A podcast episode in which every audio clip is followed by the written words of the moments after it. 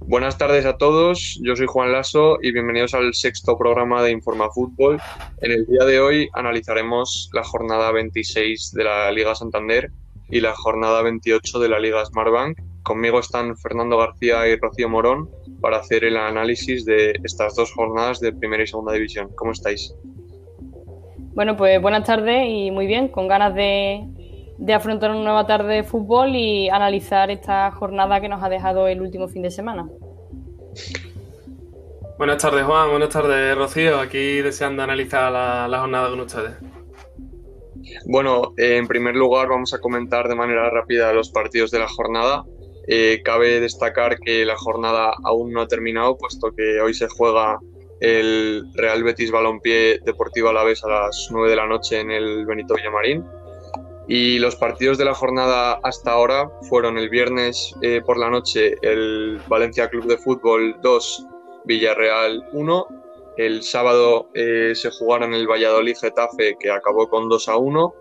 El Elche Sevilla eh, que acabó con la sorprendente victoria del equipo ilicitano por 2 goles a 1. El Cádiz Eibar con la victoria del equipo gaditano por un gol a 0 ante ante el equipo vasco el Osasuna Barcelona, eh, donde el equipo culé eh, logró ganar por dos goles a cero en Pamplona, el Huesca Celta, que fue un partido de locos que acabó con siete goles, tres por parte del Huesca y cuatro por parte del Celta, el derby madrileño eh, en el Wanda Metropolitano, que acabó con empate a uno, y el Real Sociedad Levante con victoria de la Real Sociedad por un gol a cero en Anoeta y por último, anoche el Athletic Club de Bilbao 2, Granada Club de Fútbol 1. Eh, primero vamos a comentar cómo fue el Valencia Club de Fútbol Villarreal el pasado viernes. ¿Cómo visteis ese partido vosotros? Pues será un derby valenciano interesante, la verdad. Un Valencia que llegaba tocado con la sombra del descenso acechando y había dudas sobre, sobre el Valencia y salieron vestiriosos en un partido muy complicado gracias a un gol de Gonzalo Guedes en el minuto 91. Eh, un partido que estuvo igualado hasta el final y que el, Villarreal dominó con un gol de Gerard Moreno en el minuto 40 de penalti. Y luego ya en la segunda parte eh, el Valencia pues se lanzó más arriba y llegaron los dos goles en prácticamente cinco minutos. Eh, como ya he comentado antes, Gonzalo Guedes en el 91 y Carlos Soler de penalti en el 86, otro gol más para, el, centrocampista del Valencia de penalti. Bueno, fue un partido que, como bien dice Fernando, eh, al que llegaba el Valencia bastante tocado. Venía de perder 3-0 contra el Getafe, un Getafe que tampoco está atravesando una buena racha. Y bueno, pues perdía 3-0 con el que se ha convertido en un rival directo. Y sin embargo, llega a este derby contra un Villarreal que está luchando por posiciones europeas y sin embargo da el golpe sobre la mesa, ¿no? La realidad es que el Villarreal no estuvo bien. De hecho, en las últimas semanas el conjunto de Unai Emery no está encontrando su mejor versión. Y bueno, pues se reflejó en Mestalla, ¿no? Eh, el equipo aguantó bien hasta el minuto 80, pero fue llegar los últimos minutos del encuentro. El Valencia se vio con opciones de meterse en el partido con un solo con un 1-0. Y bueno, pues lo aprovechó y acabó remontando el partido, ¿no? Con un Guedes que contra todo pronóstico fue, fue el héroe. Sí, bueno, yo creo que el partido era un poco a vida, a o muerte para el Valencia, ya que era un partido muy especial por el hecho de ser derbi valenciano. Y la situación del Valencia requería una victoria eh, para que el equipo pues, se pudiese descolgar un poco de esas posiciones de descenso. Y yo creo que esa victoria llegó eh, y con y con buenas sensaciones en el partido y con una y con un triunfo bastante sufrido que, le permite al Valencia pues, eh, despegarse un poco de, la zona roja de la clasificación. Eh, luego, el sábado em, por la tarde, eh, comenzó el, bueno, la jornada 26, el sábado, comenzó con el Elche 2, Sevilla Club de Fútbol 1, con la victoria que ya hemos comentado, que sorprendentemente eh, el Elche derrotó al Sevilla, aunque no tan sorprendente porque el Sevilla venía de perder por tres goles a cero en el Camp Nou. Y, bueno, esta victoria permite al Elche coger un poco de aire y aspirar eh, a la permanencia en primera división eh, hasta el final. Yo creo que esta victoria les da bastante confianza al equipo de Fran Escriba, desde luego. No sé cómo lo visteis vosotros. Pues sí, la verdad es que le da alas a un Elche que, parecía que estaba hundido, aún más con la dimisión de, Almirón, que no, se la esperaba a nadie. Y sin embargo le ganó a, todo un Sevilla. Es cierto que el Sevilla también venía eh, un poco tocado de ser eliminado eh, de la Copa del Rey después de perder contra el Barça 3-0, que es un marcador bastante ocultado para un equipo como el Sevilla. Y bueno, pues se vio no solo el cansancio físico en el terreno de juego, sino que también mentalmente el equipo no estaba al 100%. Eh, es cierto que al final del partido eh, el Sevilla apretó e incluso tuvo alguna para empatar, pero bueno, no se puede justificar un mal partido de 85 minutos en los últimos 5 minutos. Y como consecuencia, pues el Elche se llevó la victoria y saca la cabeza de momento del descenso, aunque le queda mucho sufrimiento por delante. Sí, bueno, un partido complicado que culmina la semana negra del Sevilla. Mala, mala ida contra el Borussia de Dortmund, eliminado de la Copa del Rey de una manera cruel. Eh, en Liga las cosas no salen, perdieron contra el Barça en la última jornada. Y un Sevilla que en ciertos tramos fue superior, tuvo mucha más posesión, 63%, eh, un buen porcentaje de duelo ganado, tiró 11 veces en general. El Elche que tiró 3 veces a puerta, metió 2. Eh, fueron más efectivos en ese apartado. Adelantó a los ilicitanos Raúl Guti. luego, Guido Carrillo de cabeza, con cierto suspense, puso el 2 a 0 que puso tierra de por medio y luego ya Luke de Jong en el minuto 90 eh, recortó distancias y como ha dicho Rocío pudo incluso empatar el Sevilla. Eh, no jugó mal del todo el Sevilla, hay que decirlo, pero se le exige mucho más y, sobre todo a esta plantilla. Eh, me da la sensación de que han tirado la temporada en 3-4 partidos y es algo que me da mucha pena porque es un gran equipo liderado por un gran entrenador y que podían haber aspirado a mucho más esta temporada si no fuese por, por quizás malos planteamientos o no la requerida intensidad que se necesita para pelear por los títulos. También el sábado eh, tuvo lugar en el José Zorrilla de Valladolid el Real Valladolid Getafe, que se jugó antes que el Elche Sevilla, que nos hemos adelantado un poco, eh, con una victoria por dos goles a uno a favor del Valladolid. ¿Cómo visteis ese partido vosotros? Pues bueno, sí, sí, sí, dale, Rocío, dale. Eh, fue un partido bastante interesante, más que nada por lo que había un juego, ¿no? Eh, era un partido que, digamos, eh, importaba toda la zona baja de la tabla de la clasificación. Y bueno, pues el Getafe venía de ganar 3-0 al Valencia, de dar un golpe muy fuerte sobre la mesa. Y el Valladolid venía de una racha un poco más mediocre. Sin embargo, llega el partido en Pucela y gana 2-1 el Valladolid, con gol de Oscar Plano en el 14, el segundo gol de Weisman en el 24 y, bueno, pues el, tanto del Getafe lo hizo Mata en el 37. Un Mata que además fue protagonista porque a cinco minutos de acabar el partido fue, fue expulsado ante el que fuera su equipo. El Getafe sigue un poco hundido, eh, está coqueteando con la zona de descenso después de haber estado luchando durante las últimas temporadas por, entrar en Europa. Y el Valladolid, bueno, pues se desahoga un poco más en una zona baja de la clasificación que está al rojo vivo totalmente. Eh, cualquier equipo que gane saca la cabeza del descenso y cualquier equipo que pierda se mete en él. Así que queda una temporada bastante larga en esa zona. Sí, sí. Eh, culminó el, el partido el Valladolid en la primera media hora salieron con intensidad, salieron con ganas de demostrar contra un rival que a priori defensivamente suele hacerlo bastante bien, aunque esta temporada hay que decir que no está siendo el caso. Como ya ha comentado Rocío, eh, Jaime Mata protagonista.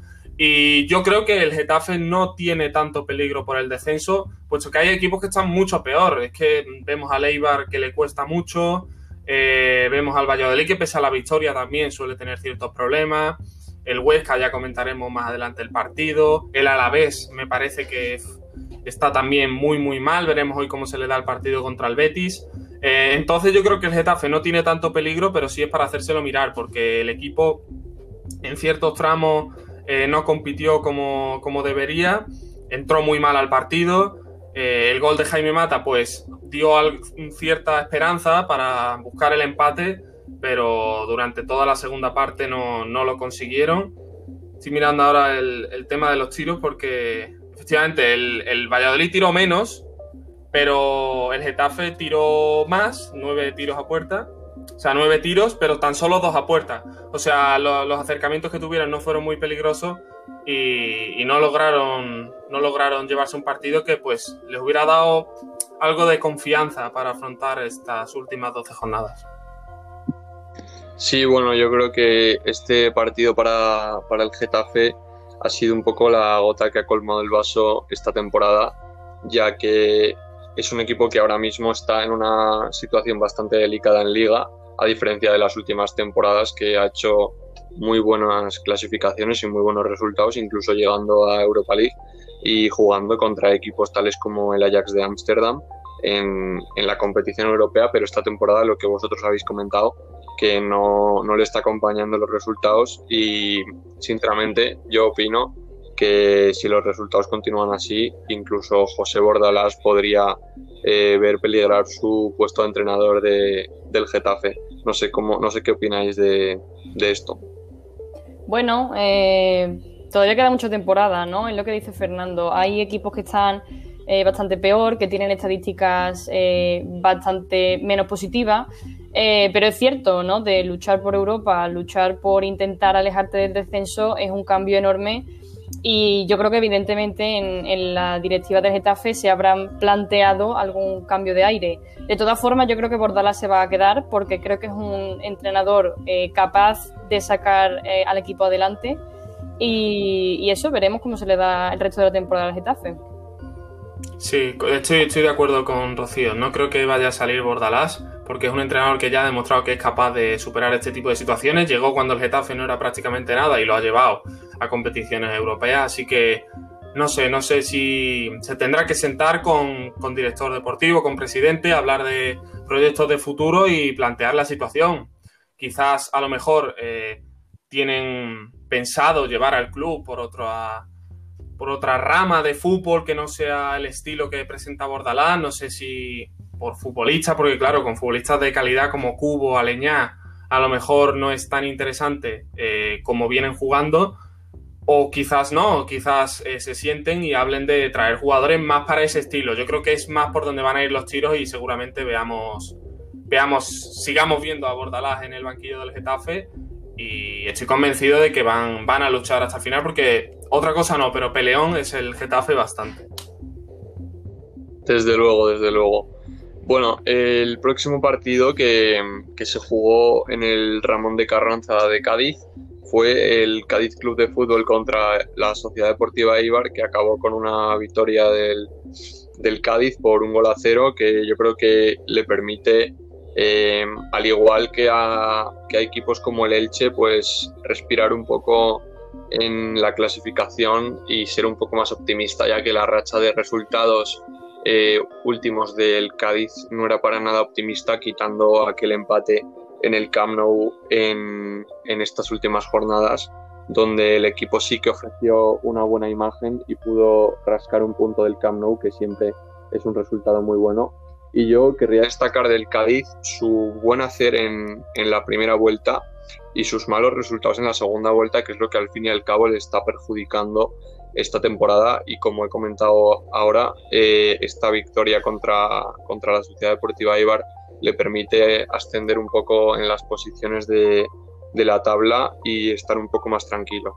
Sí, bueno, eh, victoria muy importante para el Cádiz. Llevan sin ganar desde el 10 de enero eh, sí, es cierto que han sacado empates muy importantes como el del Barcelona, pero el Cádiz no estaba respondiendo y estaba bajando muchos puestos en la tabla y este era un duelo de vital importancia y que deja muy tocado a Leibar y con, ciertas preocupaciones. No puede ser normal que un equipo con el 68% de posesión y 16 tiros a puerta no sea capaz de, anotar. Es que de esos 16 tiros, solo uno fue a puerta. Entonces es, es realmente preocupante la situación de Leibar porque el equipo no jugó mal tuvo la posesión, como ya he comentado, tuvo mucha llegada, pero ese gol de Negredo, que por cierto lo hace espectacular, no sé si habéis visto la jugada, le llega un pelotazo, lo baja con el pecho y, la acaba él de cabeza espectacular como, como, suele hacer el tiburón. Y es un gran delantero y, le ha dado la victoria al Cádiz, una victoria muy importante que le da respiro y que a o sea, el aire que se lleva al Cádiz se lo quita a Leibar porque lo mete en la zona de descenso y no sé, no sé cómo serán capaces de salvar esta situación. Desde los jugadores hay, está Brian, que siempre lo da todo. Eh, Quique, Enrique, aunque no pasan por un buen momento, eh, estoy convencido de que tratarán de revertir la situación. Y, no sé, no sé, veo a Leibar tocado con mucha falta de efectividad. Y, bueno, no, no el esfuerzo y, y el, y las ganas de remontar no van a estar ahí, pero, pero veo muchas dudas en el equipo armero. Sí, yo creo que la verdad fue un partido que reflejó perfectamente lo que son los dos equipos en esta temporada, ¿no? Un 1-0, victoria por la mínima de los dos equipos eh, que, bueno, dos de los dos equipos que menos goles meten en, la primera división española. Concretamente, el Eibar en lo que va de liga lleva 20 goles solamente y el Cádiz 21. Son dos equipos que claramente defienden mejor que atacan y, bueno, pues se vio reflejado en el partido. A todos los datos que, ha aportado Fernando, añado yo uno que llama muchísimo atención. Cero saques de esquina del Cádiz y 12 saques de esquina del Eibar. Que un equipo como el Eibar, con eh, jugadores altos, jugadores físicos, no aproveche ninguno de los 12 saques de esquina, sí que puede ser alarmante, porque no es lo normal en el equipo de, de Mendilíbar. De todas formas, a mí con, con Mendilíbar me pasa un poco como con Bordalás. Creo que es el típico entrenador que sabe sacar este tipo de situaciones extremas adelante, ¿no? Da esa sensación de, seguridad y de, pese a estar ahora mismo en descenso, eh, marcando el descenso, de hecho, el Eibar, eh, creo que lo veo capaz de sacar al equipo adelante y de no encontrar su mejor versión, porque está claro que no están haciendo su, mejor temporada, pero sí dar el nivel suficiente como para acabar librándose del, del descenso. Y en cuanto al Cádiz, pues bueno, para mi gusto yo creo que están haciendo una temporada bastante buena para ser recién ascendido. Como ha dicho antes Juan, la primera temporada fue espléndida y bueno, pues en la segunda temporada se está demostrando que están recién llegados a la categoría, que se tienen que hacer a, este ritmo de competición y bueno, en fin, eh, en líneas generales, a mí personalmente me está gustando mucho la temporada del Cádiz, aunque ahora eh, parece que se haya desinflado un poco. Pero ahí está, está aguantando el tirón en la posición número 14 y de momento eh, alejándose del descenso. Eh, el próximo partido que, comentamos es el Osasuna 0 Fútbol Club Barcelona 2, que tuvo lugar en el estadio del Sadar el pasado sábado a las 9 de la noche, donde un gran Ilaix Moriba eh, consiguió su primer gol con el Fútbol Club Barcelona en el mismo estadio donde Ansu Fati consiguió marcar su primer gol como azulgrana. Y también eh, Jordi Alba consiguió adelantar al equipo culé en a la media hora de juego si no me equivoco. Y un Osasuna que eh, supo plantar cara al Barça pero no, no, tuvo ese acierto de cara a portería que le hubiese permitido eh, sacar algún gol, meter algún gol, perdón, y poder eh, plantar cara de verdad y, amenazando al, equipo del, al equipo culé. Eh, pues sí, la verdad es que fue un partido en el que Osasuna eh, pudo ver puerta. De hecho, no anotó gracias a varias buenas intervenciones de Ter. Especialmente recuerdo una, si no recuerdo mal, de un, a un chut de Quique Barja que hizo una grandísima parada el, el guardameta culé. Y bueno, el Barça sigue en ese buen ritmo que, ha cogido las últimas semanas, ¿no? Eh, yo creo que eh, tiene muy claro que puede aún luchar por la liga. De hecho, ayer con ese empate en el derby madrileño eh, quedó aún más claro que hay liga y que el Barça puede aspirar a, a ganarla. Y bueno, yo creo que fue un partido en la línea del Barça. Defensivamente dejó algunas carencias, como suele ser habitual, pero ofensivamente, en cuanto se asocian esos futbolistas que tienen de tantísima calidad y al si además a todos ellos le sumas que ahora ha irrumpido en el primer equipo Ilain Moriba y, y, es uno más con tan solo 18 años y se asocia a la perfección con Messi, Griezmann y compañía, pues bueno, pues da el resultado de un 0-2 en el Sadar, que es un estadio siempre complicado y bueno, un Barça que, intenta seguir de cerca al Atlético de Madrid y luchar por, esa liga. Sí, como tú decías, el Barça eh, pelea por la liga, está tan solo tres puntos, adelanta al Real Madrid. Eh, pues me gusta mucho este Barça. Personalmente, eh, siempre he confiado en que el Barça sacaría su mejor versión. Obviamente estamos hablando de su mejor versión dentro de la liga. En Champions todavía hay mucho que hacer para, los equipos españoles. Entonces, eh, no sé, me gusta mucho, como ya he comentado, por el tema de la cantera. Es que Ricky Puig es un gran jugador, yo creo que cuando se le den minutos y oportunidades va a demostrar. Luego también tenemos a Ansu Fati, cuando vuelva de lesión va a hacer un gran tridente con Dembélé y con Messi. Tenemos Ilai Moriba, que, es que desde que lo vi eh, y dio sus primeros toques de balón con el Barça, dije, este chaval va a jugar muy bien. Lo confirmó contra los Asuna. Entonces, no sé, Araujo, muchas cosas que me gustan de este Barça. Jugó especialmente bien contra el contra el Osasuna. Y no sé, veo un equipo con ganas de demostrar, con ganas de, de enseñar al mundo que son capaces de conseguir un gran equipo y títulos eh, dentro de unos años con estos jóvenes talentos que he comentado. Y, y, en Liga van a pelear hasta el final, no tengo duda, al igual que el Real Madrid y el Atlético. Está muy bonita la Liga este año y bueno, a ver cómo, cómo acaba.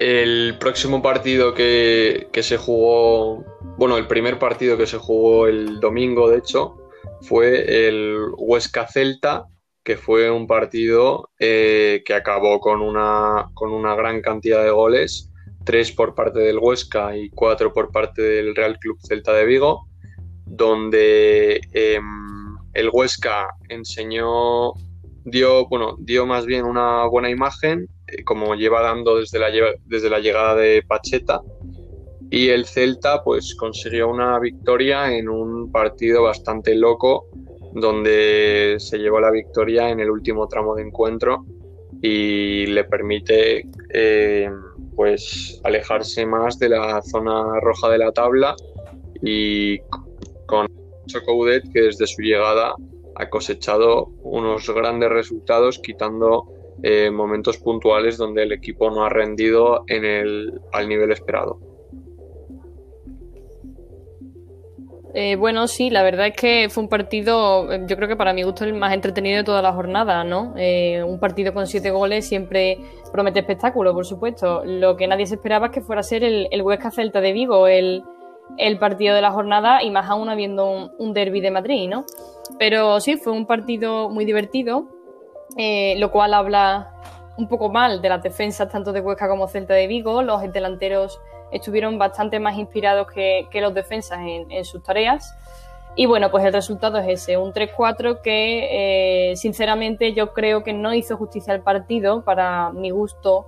Yo creo que deberían haber empatado, eh, porque en este tipo de partidos abiertos, de ida y vuelta, cualquier equipo puede ganar. En este caso se llevó los tres puntos el Celta, pero el Huesca tuvo una ocasión al final del partido clarísima para empatar y yo creo que se lo hubiera merecido. Además, a mí el Huesca es un equipo que me da la sensación de que juega mejor de lo que muestra la tabla. Eh, sigue siendo el farolillo rojo, con 20 puntos solo. Y bueno, yo creo que Pacheta está haciendo un trabajo bastante bueno, lo que pasa es que lleva poco tiempo y yo tengo la sensación de que el crecimiento de, de este Huesca es una realidad y la línea va a seguir siendo ascendente. Y del lado del Celta, bueno, pues el Celta se mete en una lucha muy, muy bonita, porque la zona central de la clasificación eh, está muy interesante entre el undécimo clasificado, que es el Levante, y el octavo, que es el Athletic Club. Eh, hay tan solo dos puntos de diferencia. El Levante tiene 32 puntos y Granada, Celta de Vigo y Athletic Club tienen 33 puntos. En la séptima posición está el Villarreal con 37 y que está atravesando una mala racha. Así que todos estos equipos, Athletic Club, Celta de Vigo, Granada y Levante, están acechando esos puestos europeos o, bueno, posible puesto europeo, como es el séptimo, eh, dependiendo de quién gane la, la Copa del Rey. Eh, buena temporada, de momento la del Celta, especialmente desde que llegó el Chacho Cudet. Y bueno, eh, un equipo bastante atractivo de ver, como, como demostró en, el Alcoraz. Sí, estoy de acuerdo contigo. Buena temporada del Celta dentro de lo que cabe. Son novenos con 33 puntos. La verdad es que están haciendo las cosas bien para mantenerse en media tabla, sin problemas con el descenso y tampoco muchas aspiraciones a Europa una temporada normalita. Y luego el Huesca, que también concuerdo, desde que llegó eh, Pacheta al banquillo, el equipo eh, a lo mejor no está consiguiendo los resultados, pero al menos da una buena imagen y pelea los partidos, que es algo que al principio no hacía tanto. quiero destacar sobre todo a Rafa Mir, que, es el goleador de este equipo y que está haciendo una muy buena temporada dentro de lo que cabe del vigésimo de la clasificación, que metió un auténtico golazo. Y el Huesca mereció más, la verdad que mereció más, porque llegó mucho, total 19 tiros, estuvo muy igualado aún así el partido, pero sí que es verdad que el Huesca tuvo más ocasiones claras de gol. Y, bueno, yo creo que el Huesca no sé si le dará para, para mantenerse en primera, porque aunque todavía quedan 12 jornadas, eh, está muy complicada la zona de abajo. Están a cuatro puntos, que tampoco es mucho, pero hay muchos equipos que tampoco merecen descender. Entonces va a ser una pelea muy, muy bonita, eso sí. Y, bueno, lo que está claro es que van a, van a pelear hasta el final y lo están demostrando. El próximo partido que, se jugó esta jornada fue el Atlético de Madrid-Real Madrid en el Wanda Metropolitano, que acabó con un empate a uno. Sobre todo destacar eh, la jugada polémica del partido que suscitó la gran, la gran polémica del partido, vaya, que fue un penalti no pitado al Real Madrid por mano de un jugador del Atlético Madrid yo no pude ver el partido, pero por lo visto, por lo menos la afición madridista se queja bastante de esa jugada y que pudo ser un punto de inflexión bastante grande en el partido. Pero el Real Madrid consiguió rascar un punto en el Metropolitano en los últimos minutos de partido con un gol de Benzema y por parte del Atlético Madrid marcó Luis Suárez en el primer tramo de partido. ¿Qué opináis de, ese partido? Sí, quiero empezar comentando lo que has dicho del penalti. Y es que, a ver, no sé si es penalti o no, la verdad a mí personalmente me puede parecer penalti, pero es que hay manos muy parecidas que no han pitado penalti. Entonces, pues, haciendo justicia a esas manos que nos han pitado, pues a lo mejor el árbitro puede no pitar penalti. Lo que está claro es que no un criterio, porque cada mano es un mundo, un criterio muy estricto, pero sí algún atisbo de decir este tipo de mano se puede pitar, esta no porque es que esto es un cachondeo. Yo creo que ni los propios árbitros saben ya eh, que tienen que pitar y que no, porque a principio de temporada decían cualquier mano dentro del área eh, va a ser penalti, ahora parece que no. Recuerdo una de Sergio Ramos en Eibar que, que no se pitó, que parecía mucho más clara que esta, luego la del Englet, no sé, muchas cosas, muchas cosas, y creo que debería haber un, un criterio más o menos acorde a, a este tipo de jugadas. Y luego ya sobre el partido, personalmente me gustó muchísimo el Atlético de Madrid. Creo que fue superior, al menos la primera parte. Vi un Madrid, la primera parte, como ya digo, muy, muy espeso, sin ideas. Y un gran Marcos Llorente, que estuvo espectacular, como siempre. Pues, pues hizo una gran jugada y sirvió en bandeja a Luis Suárez, que definió pues a la altura de lo que es Luis Suárez. Luego en la segunda parte el Real Madrid lo intentó, Benzema tuvo una muy clara que sacó Oblak y luego ya a partir de ahí el Madrid en jugadas más bien aisladas eh, fue encontrando situaciones de gol y como tú has dicho Karim Benzema en el minuto 88, el de siempre, eh, logró el empate para el Real Madrid y deja la liga muy bonita. Un Madrid que si hubiera ganado se hubiera metido más si cabe en la lucha, pero que este empate tampoco lo deja atrás. Así que está muy bonita la liga y, y el Atlético que yo creo que mereció más, la verdad. Bueno, fue un partido yo creo que digno de, un derby, ¿no? Es cierto que el primer tiempo el Real Madrid parece que salió un poco dormido y el Atlético de Madrid durante los primeros 20 minutos arrolló al Real Madrid y prueba de ello pues fue el, el gol de Luis Suárez, ¿no? Que llegó en el minuto 15. Eh, sin embargo, es cierto que la segunda mitad el Real Madrid se recuperó un poco más y bueno, pues precisamente las estadísticas lo muestran, ¿no? Eh, al final del partido el Atlético de Madrid se marchó a casa con 11 tiros y el Madrid con 18, es decir, que al final el Real Madrid acabó generando eh, más ocasiones de gol que el Atlético de Madrid. a mí personalmente me parece que, como bien dice Fernando, hay liga, por supuesto, eh, pero sigo creyendo que el Atlético de Madrid eh, está fuerte. Yo creo que en función de lo que pase en Champions, la liga se va a decantar de una forma u otra. Eh, el que sea capaz de soportar el peso de la Champions y que mm, pueda pasar de ronda será el que tira hacia arriba y veremos si una posible eliminación de Champions de alguno de los equipos que están ahí arriba mm, puede desahogarlo un poco para que se centre solo en liga. Las próximas semanas yo creo que van a ser fundamentales. Y bueno, con el tema de las manos, yo pienso igual que, Fernando, hay que homogeneizarlo porque es tan simple como que no se entiende. No se entiende que se piten determinadas manos y que no se piten otras.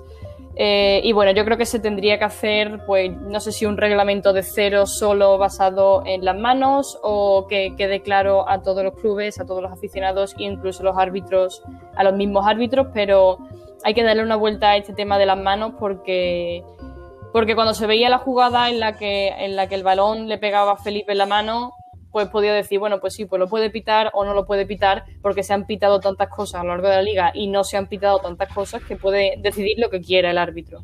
Entonces, sí, totalmente. Las conclusiones del derby es que hay liga y que hay que revisar el tema del reglamento con las manos. ¿Y vosotros creéis que si al Sevilla le acompañan los resultados en estas jornadas, se podría meter en la pelea por la liga? bueno, bueno sí, dale tú, dale tú, Rocío. Eh, bueno, eh, es cierto que ahora el Sevilla parece que se ha metido en una pequeña crisis y habrá que ver lo que dura esta crisis. Eh, vuelvo a repetir lo mismo. Yo creo que el hecho de que pueda ser eliminado de Champions o no va a decidir cuál va a ser el rendimiento del Sevilla también.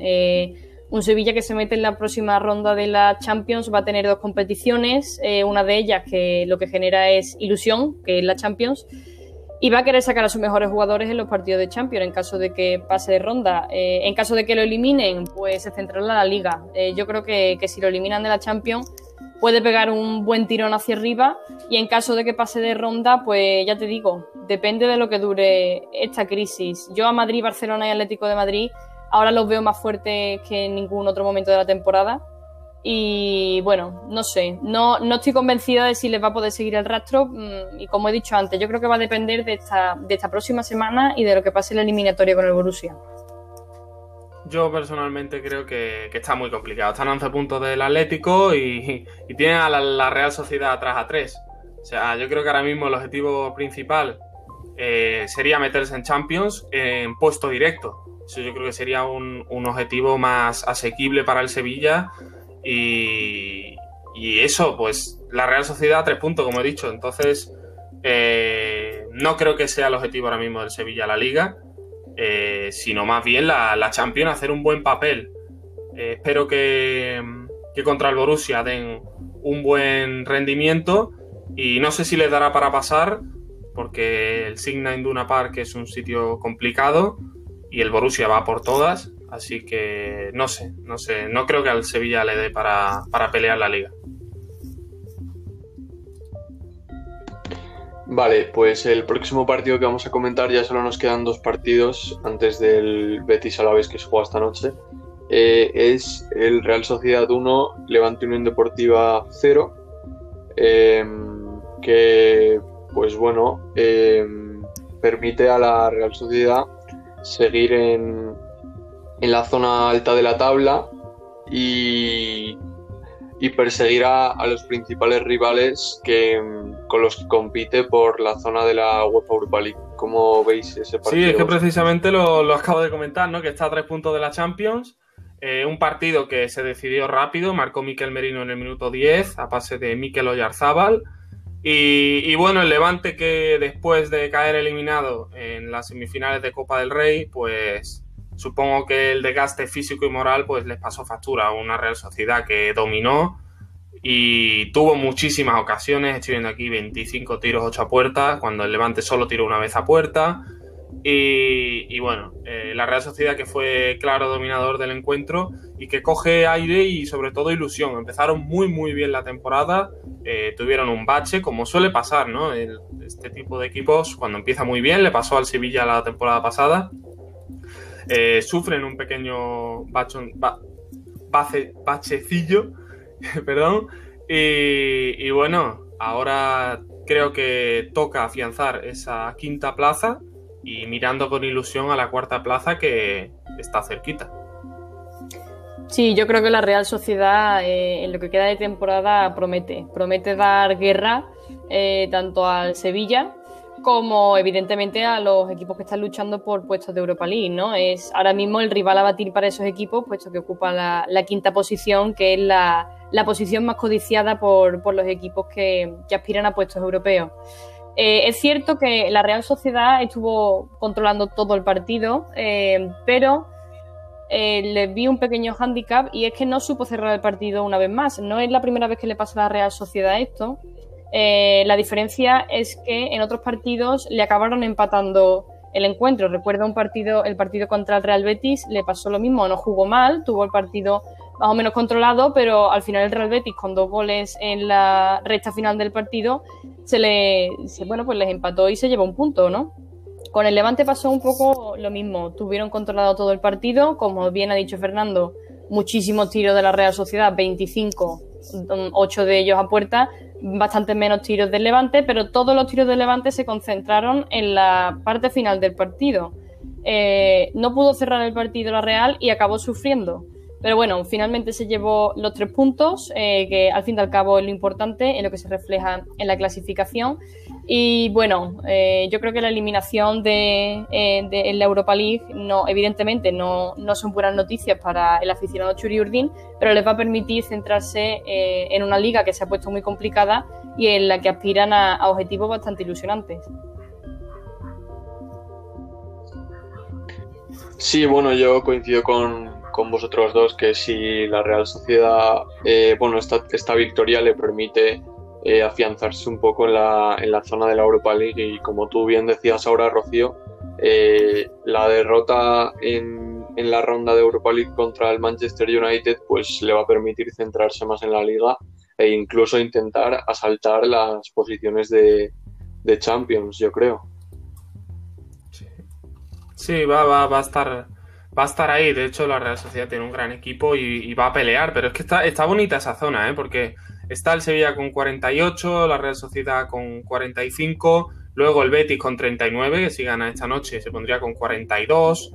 No sé, está bonita esa zona de Europa League, Conference League, incluso el cuarto puesto, que a ver, creo que es, complicado que se le escape al Sevilla, ¿no? No creo que tenga un bajón de rendimiento tan grande como para caer a Europa League, pero pero va, a estar emocionante, desde luego. Sí, y además si le sumamos a eso que en la, en la próxima jornada va a haber un Sevilla-Betis, es decir, que uno de los dos equipos va a pinchar, pues más emocionante se, se pone esa zona, ¿no? La Real Sociedad estará deseando que llegue ese partido para ver cómo es el resultado y ver si se, si se le aleja el Betis por debajo o si se acerca el Sevilla por arriba. Bueno, pues ahora pasamos a comentar el último partido de, la jornada eh, de Primera División a expensas de lo que pasa esta noche en el Benito Villamarín, que fue el Athletic Club de Bilbao 2, Granada 1, que yo sinceramente eh, me parece sorprendente lo que está haciendo Marcelino García Toral en este equipo. Eh, después de ganar la, Supercopa de Europa, digo de Europa, de España, en el Estadio La Cartuja contra, contra el Fútbol Club Barcelona y derrotar al Real Madrid en la Rosaleda en las semifinales de la Supercopa. Eh, está haciendo un grandísimo trabajo y los resultados desde luego que le están acompañando. Y por qué no eh, pensar que quizás si la racha de resultados sigue, el Athletic Club de Bilbao se pueda meter en posiciones europeas si sus rivales consiguen pinchar. Sí, además el, el Athletic tiene un partido de menos. Así que puede engancharse a esa séptima plaza que da acceso a la Conference League, que sería una competición interesante por ser la primera edición, eh, rivales no de, tanto nivel. Entonces podría estar interesante ver el Athletic en esa Conference League, que puede incluso pelearla.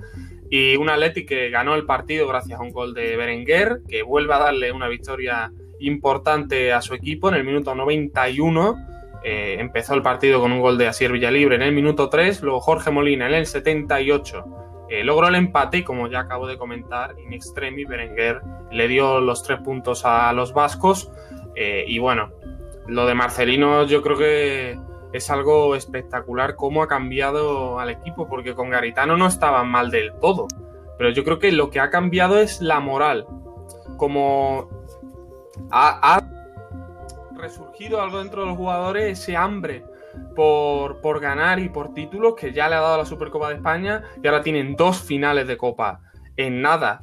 que, van a estar ahí. O sea, ya le ganó el Barça en la Supercopa de España, ¿por qué no hacerlo en Copa del Rey? Y bueno, ese partidazo contra la Real Sociedad, veremos si son capaces de llevarse alguna y en Liga si son capaces de llegar a Europa. Pues sí, la verdad es que el, Athletic Club eh, está atravesando una racha maravillosa para los aficionados al club bilbaíno. Eh, se viene un calendario muy bonito en el próximo mes de abril.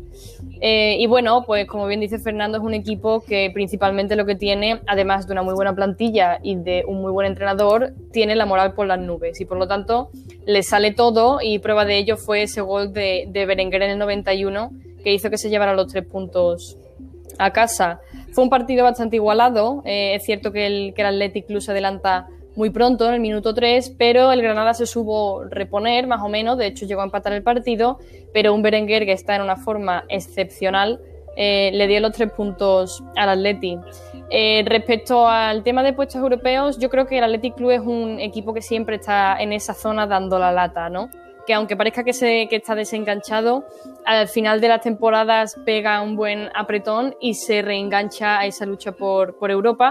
Y bueno, ahora con Marcelino en el banquillo, no iba a ser menos, ¿no? Eh, la verdad es que es sorprendente lo que está consiguiendo hacer el Athletic Club, porque no solo se encuentra en dos finales de Copa, ya ganando una Supercopa, sino que está aguantando un ritmo bastante bueno en, en la liga. No se, ha, no se ha deshinchado, no ha perdido ritmo como sería habitual en un equipo que juega tantos partidos. Pero bueno, eh, llevan una línea creciente y por el parte del Granada, realmente el Granada se encuentra con los mismos puntos que el Athletic Club en, en la clasificación. Están los dos tan cerca de reengancharse a Europa eh, como, como su rival del pasado fin de semana.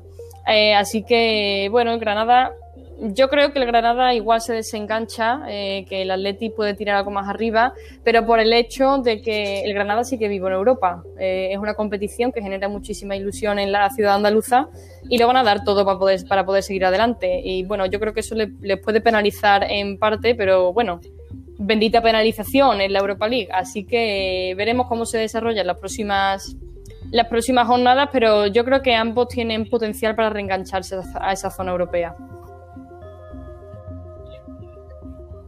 Y bueno, en último lugar, em, esta noche se juega en el Benito Villamarín, como ya hemos comentado, el Real Betis Deportivo Alavés.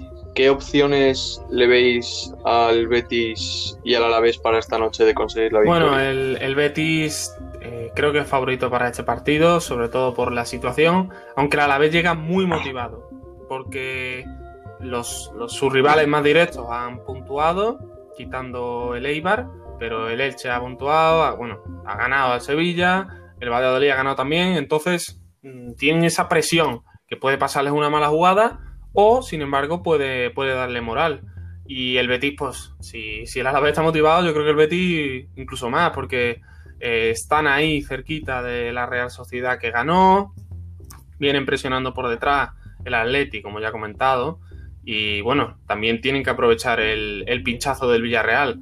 Así que es un partido interesante por eso, porque los dos tienen mucho que ganar y bueno, el Alavés tiene más que perder, desde luego. Así que bueno, el Betis que viene en una buena racha y, veremos si la continúa. Sí, totalmente. La verdad es que al, Real Betis esta noche se le presenta una oportunidad, yo diría que única, eh, colocarse a cinco puntos de, la séptima posición en una liga como la española eh, tiene su complejidad. Y bueno, pues es una oportunidad que debería saber aprovechar, pero como bien dice Fernando, llega una vez que necesita urgentemente la victoria. Ahora mismo se encuentra en la decimonovena posición, en puesto de descenso. Y bueno, pues eh, está haciendo una temporada bastante flojita, la del Alavés. Y bueno, pues eso se ve reflejado en sus números de cara a puerta. Tan solo lleva 20 goles, siendo el equipo menos goleador como, eh, junto con el Eibar, como antes hemos comentado. Y bueno, ahora el Betis en las últimas jornadas ha crecido algo defensivamente, por lo que veremos un equipo que está en pleno crecimiento defensivo contra el equipo menos goleador de la categoría. Eh, aún así, el Alavés viene motivado, necesita la victoria y en caso de que ganara, eh, saldría de los puestos de descenso y volvería a meter al Elche. Por lo tanto, Va a ser un partido muy interesante con los dos equipos con objetivos completamente distintos, pero con bastante en juego. Eh, y bueno, para concluir este programa de hoy, eh, hablaremos un poco de lo que ha sido la jornada en Segunda División. Eh, en primer lugar, se jugó el viernes el Real Club Deportivo Español Oviedo con empate a uno. Ya el sábado se jugó el Zaragoza-Tenerife con victoria del Real Zaragoza por un gol a cero. Las Palmas empató a, a un gol con el Rayo Vallecano el Leganés empató a cero con el Club Deportivo Castellón en Butarque. El Albacete empató a uno con la Unión Deportiva Logroñés en el Carlos Belmonte. El Málaga consiguió vencer al Sabadell por dos goles a cero. La Ponferradina eh, empató ante el Sporting de Gijón por dos, goles a dos.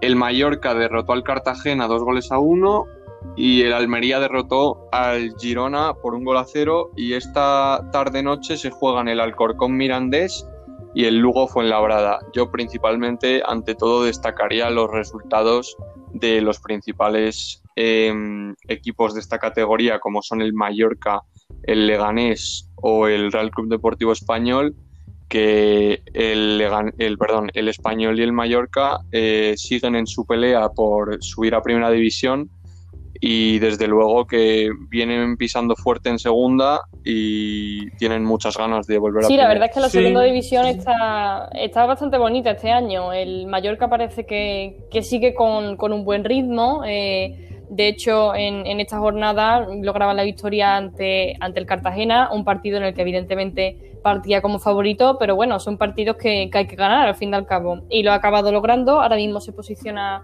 primero, colocado en ascenso directo con 60 puntos. Y tenemos ahí un pequeño infiltrado entre Español y Mallorca, que eran los favoritos para subir. Eh, está ahí el Almería dando la lata, ¿no? Está en segunda posición, ahora mismo también colocado para ascenso directo, con 55 puntos. Y bueno, eh, desplegando un buen juego y presentando argumentos más que sólidos para, para ascender. En caso del español, ha tenido un par de pinchazos en las últimas dos jornadas, un par de empates, y eso le ha, le ha penalizado. De hecho, es la razón por la que la Almería a día de hoy se encuentra por encima. Pero bueno, eh, la segunda división siempre es bonita y este año no, no, iba a ser menos, ¿no? Quedan muchas jornadas por delante, muchos puntos por disputarse y la zona del ascenso directo y la del playoff está bastante apretadita.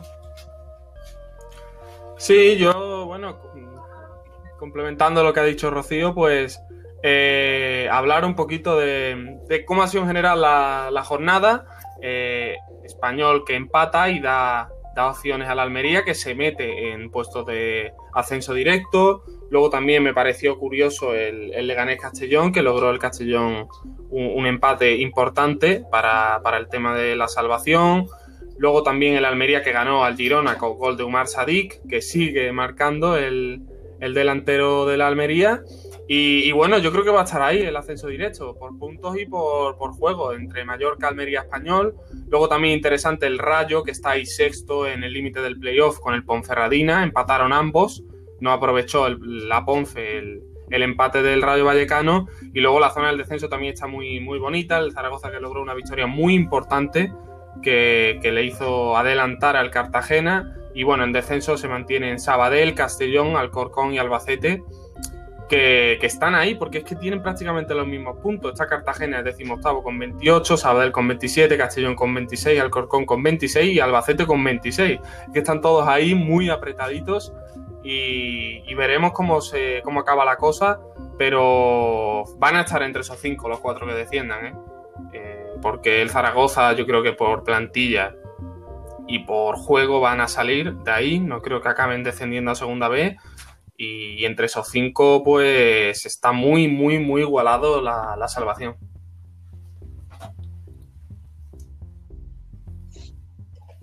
Bueno, pues ya concluimos el programa de hoy. Hemos analizado las jornadas 26 y 28 de la Liga Santander y la Liga Smartbank respectivamente. Eh, me han acompañado Rocío y Fernando y espero que hayáis disfrutado del programa de hoy y nos vemos en el próximo.